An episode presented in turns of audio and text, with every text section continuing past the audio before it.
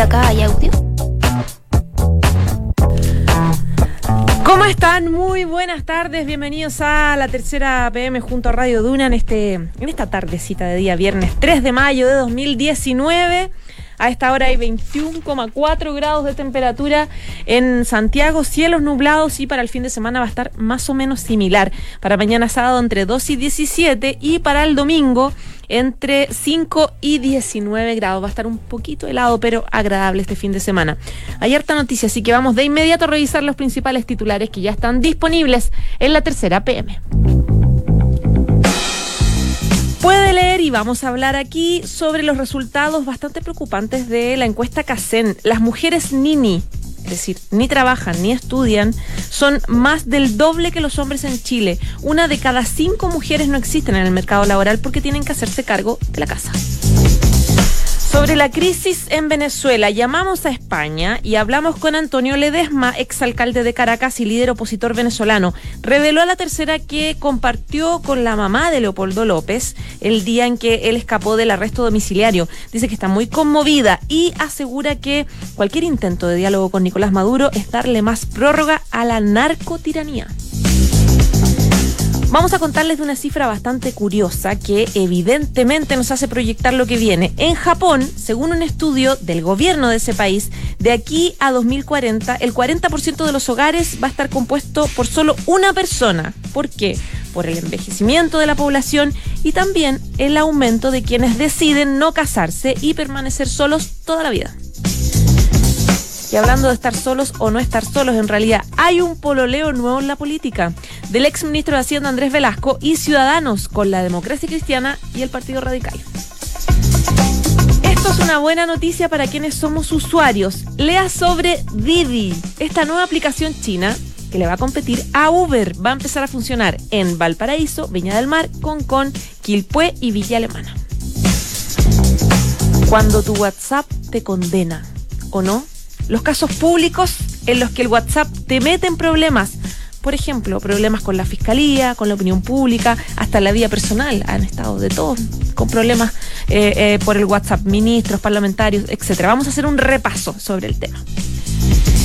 Y en la era del Me Too, todos contra el cineasta Woody Allen. La industria editorial también le da la espalda. Les contamos em, que eh, cuatro grandes sellos editores rechazaron el manuscrito de sus memorias, quien enfrenta, por cierto, una batalla judicial en contra de Amazon por al menos 68 millones de dólares.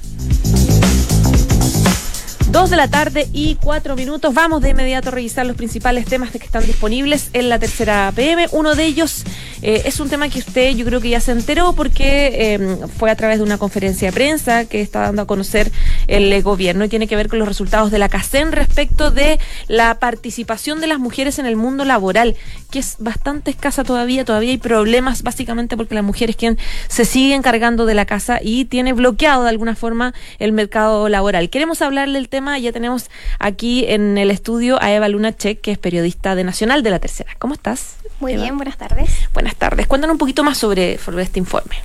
Bueno, eh, lo que revela al final esta radiografía a la mujer chilena eh, en la encuesta CACEN 2017, la más reciente, es que efectivamente, como tú decías, menos de la mitad de las mujeres, de hecho casi un 40% de las mujeres trabaja en Chile.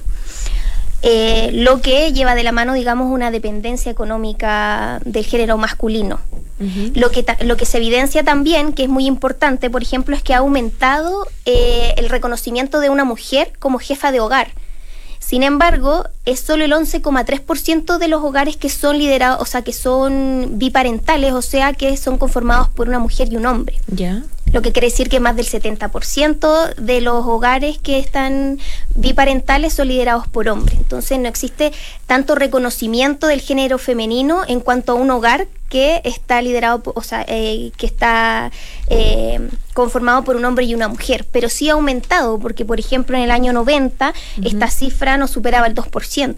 Entonces, de cierta manera, se podría evidenciar un cambio cultural, ya que ha aumentado de cierta manera a 11,3% que se reconoce a una mujer como líder de una familia, eh, habiendo un hombre en la casa, digamos. Claro. Claro. Ahora, sigue siendo complicado tomando en cuenta, claro, los resultados, que una de cada cinco mujeres no existe en el mercado laboral. Claro, y de, de esa cifra, eh, si es que le haces un zoom, por ejemplo, el 20% de ellas eh, no, no, no, no trabaja porque se dedica a los quehaceres del hogar o al cuidado, ya sea de niños o de algún eh, de algún papá o algún familiar que se encuentra enfermo o sea, en la casa, de cierta manera en la casa claro eh, y sobre todo el, el, rango de que las mujeres se postergan en la vida laboral por eh, este tipo de cuidado es, justamente en, el, en, la etapa más activa laboralmente, que es entre los 20 y los 45 años o 55 años. Entonces, por eso existe una postergación eh, y, yo creo que tiene más, más que ver con un cambio cultural que se tiene que, que generar y esta independencia económica también, porque en los quintiles más altos, digamos, de, de mayor ingreso, eh, son muchas menos las mujeres que se dedican a este tipo de labores y no postergan su vida laboral por eso, sino que eh, se busca cierto apoyo de otra manera, ya sea económicamente, contratando a una persona o apoyo familiar. Tú me decías que de esas cinco mujeres, que una de cada cinco mujeres no existe en el mercado laboral y de ese porcentaje un 20% está, no, no existe porque está dedicada a labores de hogar, digamos, claro, como, familiar, como decisión, digamos, no hacerlo por eso. ¿Y cuál es el otro porcentaje? ¿Qué pasa con ese ocho, otro 80%? Eso, eso no se aclara, pero puede ser cesantía, por ejemplo, que no, no ha logrado llegar al campo laboral, que se está preparando para, pero el 20%, digamos, decidió por cuenta propia, no necesariamente propia, sino que también por, por algo social, tomar ese rol de, cuidadora, de, ya sea del hogar o, o de los niños. Claro. de los familiares. También la cifra de CACEN revela que las mujeres en general son más pobres por ingreso que los hombres. Claro. Bueno, eso yo creo que va directamente relacionado a que en general está totalmente comprobado de que ganamos menos que los hombres. Entonces podemos tener la misma cantidad de empleos, por ejemplo, pero siempre el sueldo va a ser inferior. Ya. Eh, y sí, efectivamente hay una brecha eh, de 1.2% aproximadamente, ya que eh, en los hogares liderados por mujeres el 9% es pobre. En cambio, en, o sea, en, cambio con los hombres es como el 6,4% o 8,2% va, va variando, pero, pero es menor la pobreza en hombres que en mujeres. Ahora también hay cifras bien eh, lamentables eh, a propósito del estudio de ahora de la CASEM que dice, por ejemplo, el 36,4% de las mujeres de 12 años o más han sido madres adolescentes y no cuentan con, evidentemente, educación formal, no alcanzan a ir al colegio. Además, 4 de cada 10 mujeres son jefas de hogar, pero la mayoría de ellas tienen un hogar monoparental. Exacto, o sea, eh, el, el 73,4% de, los de los hogares liderados por, por mujeres son monoparentales, digamos, viven solas, son separados, madres solteras. Eh, y la otra cifra que me comentabas, el de se me fue la cifra que me, dijiste del... Claro, te decía del porcentaje de... Eh, el 36,4% de las mujeres de 12 años o más han sido madres adolescentes y no han ido al colegio. eso, eso va de la mano con la postergación de, de, la etapa escolar cuando... son niñas cuando quedan embarazadas. Cuando quedan embarazadas y por supuesto se hace cargo y, y es la pareja, si es que tiene, eh, quien estudia, continúa los estudios y continúa trabajando posteriormente y la mujer definitivamente se posterga. Sin embargo, en cuanto a esa cifra de la maternidad adolescente también ha disminuido bastante porque eh, actualmente hay mucho menos mujeres que se embarazan entre esa edad. En esa edad, como 14, 15, 16 claro, años. Ya, ya no se da mucho. Sin embargo, si es que se da, se da potencialmente en los sectores más vulnerables, digamos, más pobres, clase media baja. Y los sectores más, más altos eh, se embarazan menos en ese rango etario. Claro. Ahora, eh, los últimos gobiernos han implementado una serie de políticas para poder eh, incorporar de mejor manera a las mujeres en el mundo laboral. Eh, no sé si el gobierno, cuando dio a conocer, digamos, estas cifras, hizo un link, digamos, con los esfuerzos que se están haciendo, que han sido transversales, digamos, de distintos gobiernos. yo hablé con la ministra y efectivamente se están haciendo esfuerzos, entre ellos, por ejemplo, en la reforma que se viene y que va a proponer el gobierno, está sacar el 1% de cotización a cargo del empleador para que vaya a fondo común y se designe hasta la cuna para cualquier trabajador que esté a cargo de los hijos, no necesariamente una mujer. Que, el tema de, claro, de, tener que hacerse cargo de, de esa cuna cuando tú tienes más de 19 mujeres es porque eh, muchas veces limita la contratación del género femenino por lo mismo. Entonces lo que se quiere combatir es estas diferencias que existen, que la mujer siempre se analiza o se, se entiende como el, el rol de maternidad y que en ella carga la responsabilidad. Perfecto. Ya pues Eda, un millón de gracias, que tengas buen fin de semana. Muchas gracias a ti, que estés bien. Igual, chao, chao. En Duna Escuchas, la tercera PM. con María José Soto. Dos de la tarde y once minutos sigues aquí en eh, la tercera junto a Radio Duna. Vamos a ver un tema bien interesante que les contaba en titulares y tiene que ver con un estudio que hace el gobierno de Japón respecto de la, la presencia de una tendencia en esa sociedad que tiene que ver con familias que, o hogares en realidad compuestos solo por una persona, que son tendencia eh, ya cada vez más alta en ese país y en varias partes del mundo. Tiene que ver con varios factores y se los vamos a preguntar a Fernando Fuentes, que es su editor de de Internacional de Mundo de la Tercera. ¿Cómo está Fernando? Bien, bien, gracias. Bienvenido. Ya, ¿cuáles son? Eh, explícanos y, y, desglosemos un poco este estudio que hace el Ministerio de Salud de Japón, ¿no? Sí, mira, este es un instituto de investigación que de la población que depende del Ministerio de Salud, que hace una actualización cada cinco años más o menos de las tendencias. Y en el último informe eh, llama la atención justamente la caída que tienen los hogares eh, nucleares, que le llaman ellos, ya sea integrado por una pareja y sus hijos, un padre y su hijo, una mujer y sus hijos, y en cambio suben mucho los hogares unipersonales. Ya. La caída es bastante llamativa porque, eh, por ejemplo, los hogares familiares eh, caen de 58 a 54%, en cambio los unipersonales suben casi 12 puntos, del 27,6 al casi al 40, 39,3. ¿Qué es un hogar unipersonal? Compuesto por una persona. Solo una persona. una, persona. una casa, una persona. un departamento, una persona. Claro. Entonces, eh, dentro de las cifras, eh, ellos desglosan por segmentos de edad. Y por ejemplo, la tendencia es que de aquí al 2040 los hogares que estén eh, unipersonales que estén liderados por, por un mayor de 65 años, por ejemplo, van a ser del 17,7%. Qué harto. Qué harto. Y los de eh, los hogares que estén unipersonales compuestos por un, un, anciano de más de 75 es un poco más allá del 10%, que también es una cifra bastante alta. Claro, y eso sumando va a ser esto que, que tú planteabas en, casi el 40%. casi el 40% de los hogares en Japón va a estar compuesto por una, una, persona.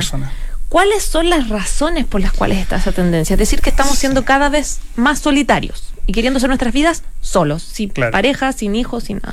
Sí, mira, yo conversé con un par de expertos, uno de ellos es miembro justamente de este Instituto de Investigación de la Población japonés que se llama Chiro Koike, que es el encargado del Departamento de Estructura Poblacional de Japón, y él me decía que básicamente tiene que ver, eh, bueno, con el envejecimiento de la población japonesa, la caída eh, de la tasa de natalidad, y también hay unas tendencias bien llamativas. Una de ellas es que mm, está cayendo mucho el número de parejas que se están casando.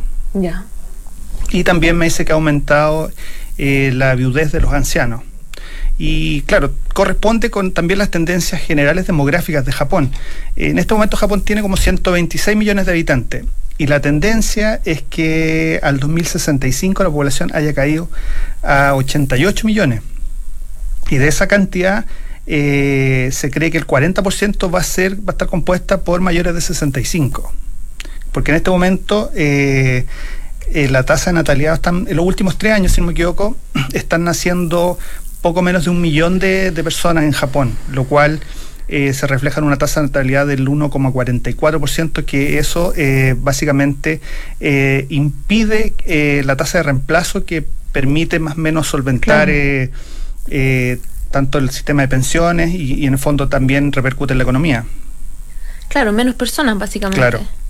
También me contabas antes de empezar el programa de este porcentaje que existe ya en la actualidad de personas que no se relacionan con otras en el fondo.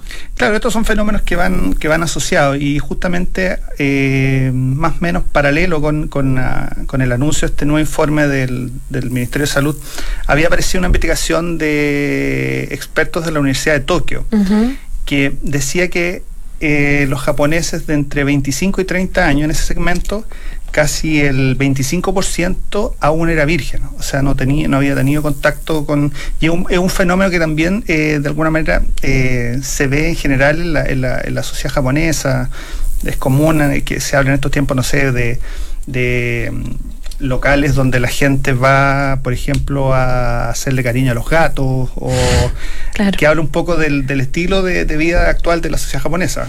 y también estas apps virtuales, como que son pololas o pololos virtuales.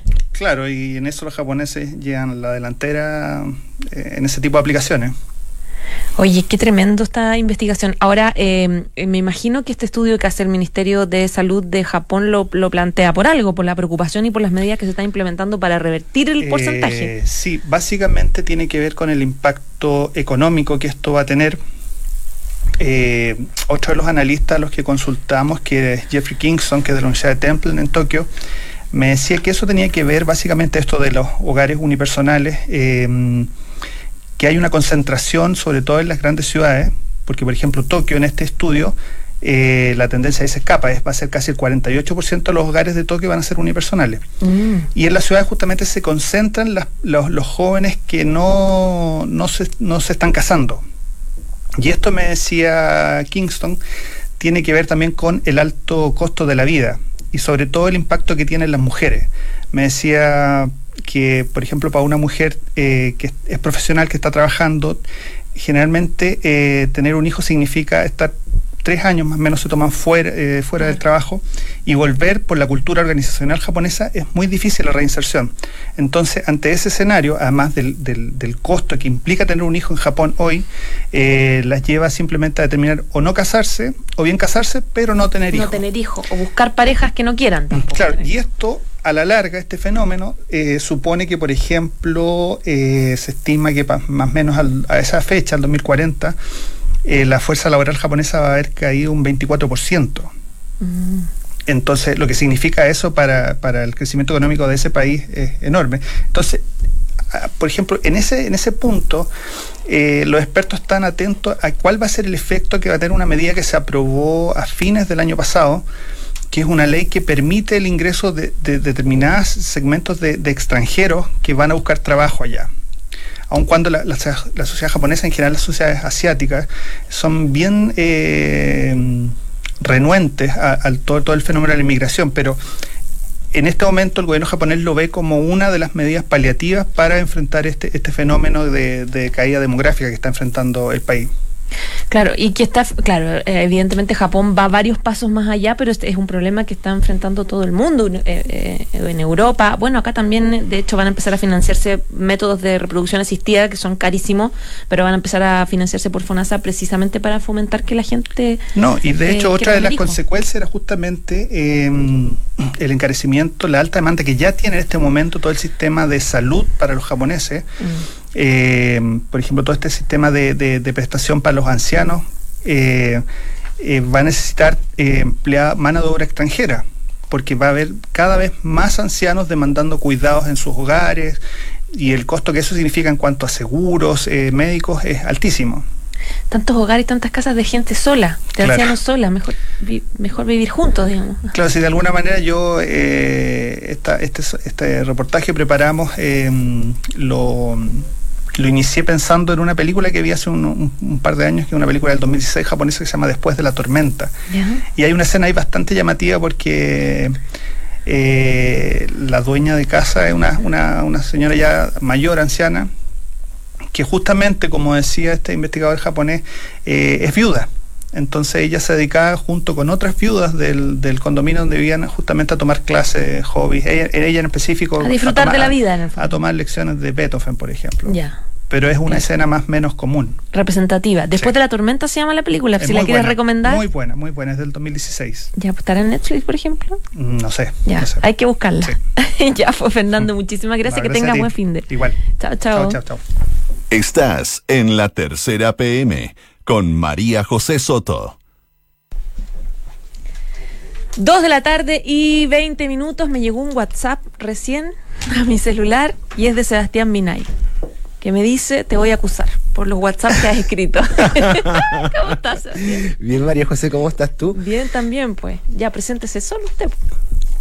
¿Mandaste alguna vez un WhatsApp del cual te arrepientes profundamente? Mucho. Mucho WhatsApp. ¿A quién no le ha pasado? ¿Quién, puede levantar la mano y lanzar que lance la, primera, piedra? Nadie. decían, deja las llaves. Y de hecho, gracias. Deja el teléfono. Gracias a, a, ¿Ah? a San Tecnología ya se pueden borrar algunos WhatsApp, por lo menos para no meter tan la pata.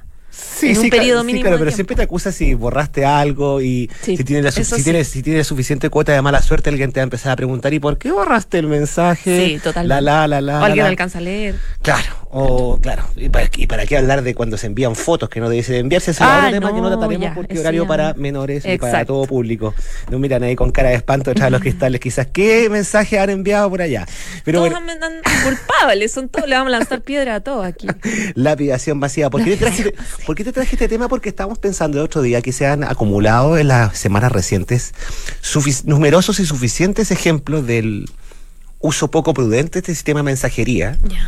Eh, que han hecho pasar en el mejor de los casos un bochorno o una vergüenza olímpica a autoridades del más alto nivel en el gobierno, Ministro. políticos, ministros, parlamentarios eh, y gente famosa sin, sin, sin corbata, digamos, por decirlo de alguna forma.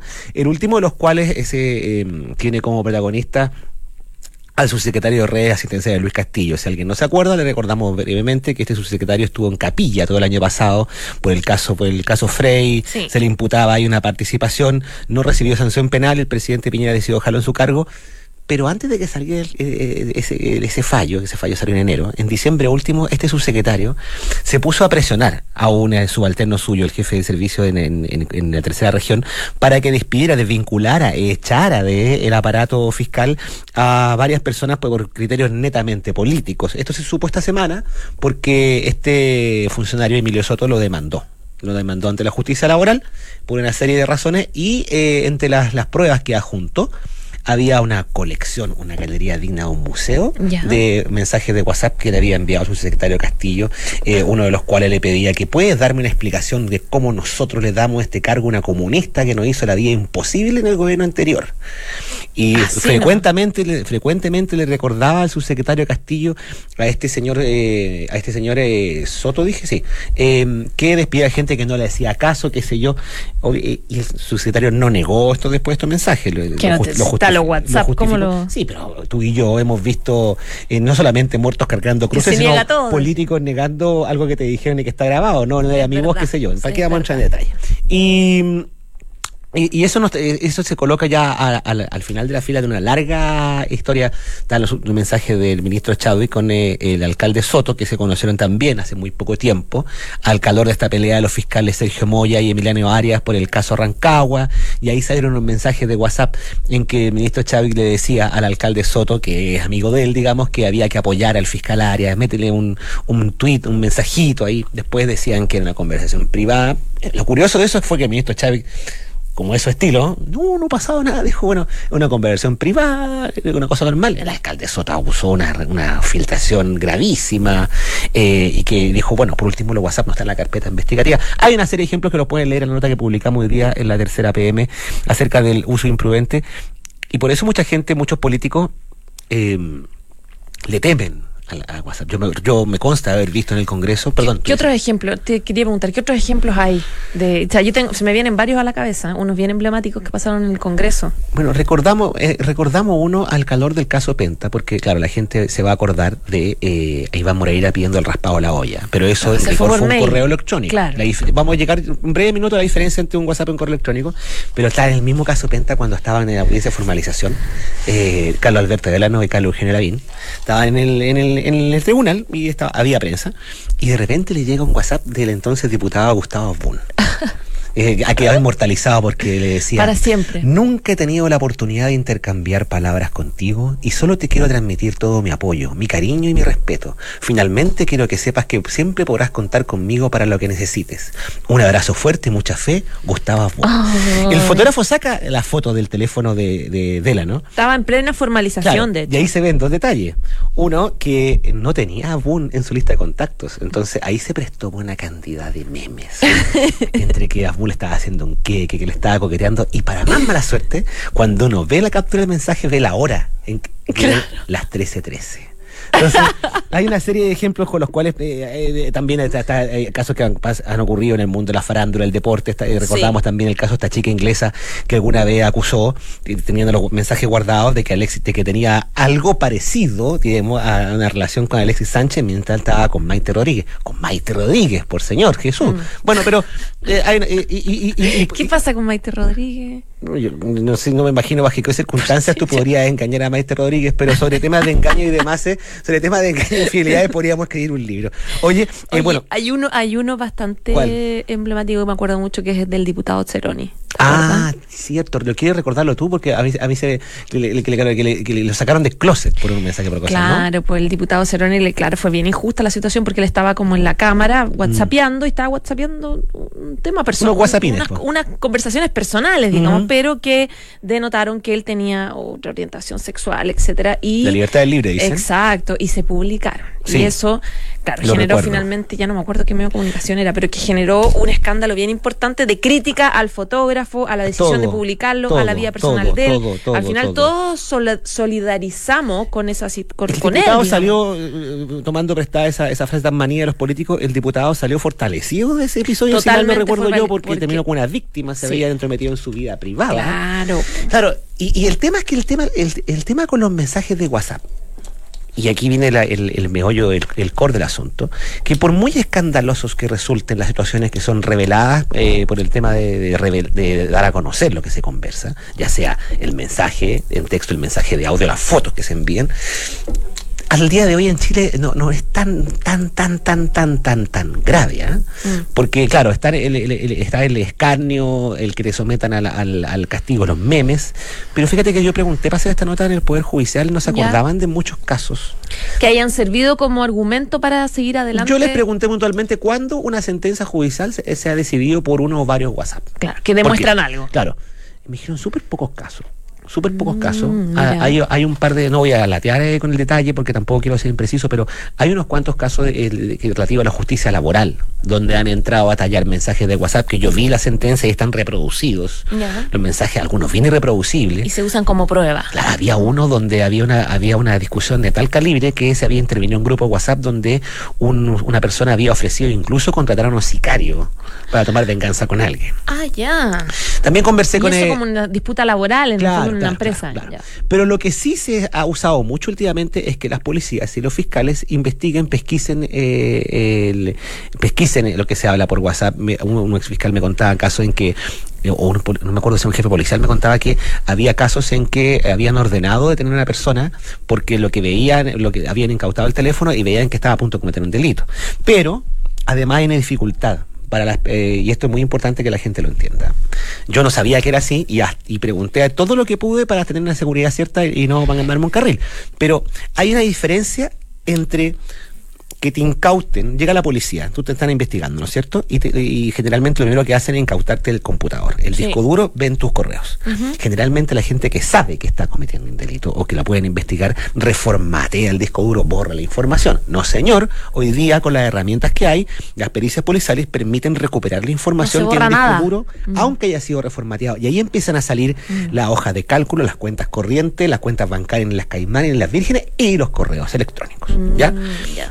Hay casos extremos donde se deshacen de los discos duros y le arrojan un canal, pero si encuentran el, el fierro al aparato pueden recuperarlo. Lo pueden recuperar igual. Con el WhatsApp pasa una cosa distinta. WhatsApp es una herramienta que se, la empresa se fundó por ahí por el 2009. Después entiendo la que la compró Facebook y hará cosa de tres o cuatro años.